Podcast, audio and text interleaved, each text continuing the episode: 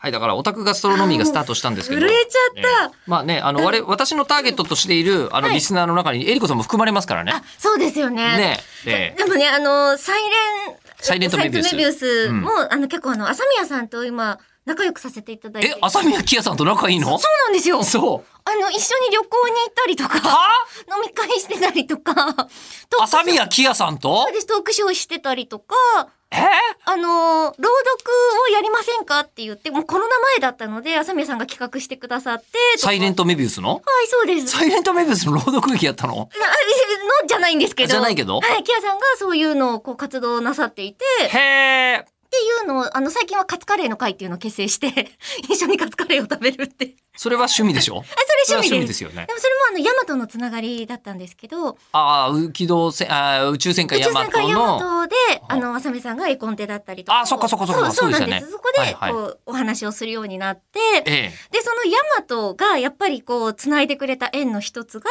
あの、サイバーフォーミュラが好きすぎて、ええ。え、お酒を、あの、サイバーフォーミュラ酒っていうのを、 飲酒運転じゃん。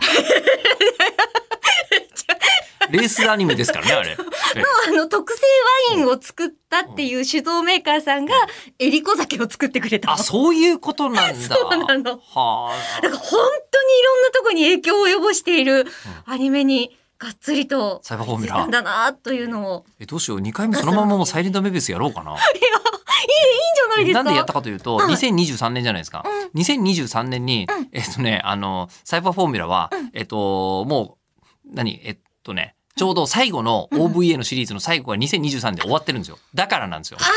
で、もっと言うと、サイレントメビウスも、 えっとね、あの、その、タイマーなんとか曲みたいなの出てくるじゃないですか。ああで、タイマーなんとか曲みたいのが、えっと、日本に設置されたのが2023年だからなんですよ。おーあの頃我々が未来だと思ってた時代に来たんだけども、えー我々は、なんて言うんだろう。あのもこうの生きてますもんね。そう、えーこの時期になっても普通にマスクしてね、歩いてるぐらいですから。いや、確かに。いエやだかヴらァとかもそうでしたよね。セれカンドインパクトが そう。起こったらどうまだあってね、いう話を。セカンドインパクトとかはまだほら、大事だから起きてなくてもしょうがないみたいな感じするけど、うんうん2023年もっと前に進んでなきゃいけないのに。確かにドラえもんとかもね、生まれてうんちゃらみたいな話もあったりとか。そうだよ。俺たちまだ AM ラジオで喋ってるんだよ。 すごい2023年でも。いいことかもしれないけれども。確だかかにらな。エリコさんはじゃあ何思い出のアニメと言われたら、まあ、サイレントメビウスもその一つでしょう。そうですね。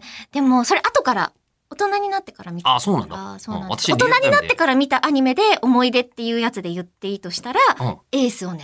それは、あの、40代ではなくて、ろ60代ぐら いいまでや、本当にすごいんじゃあだって。続きいこう。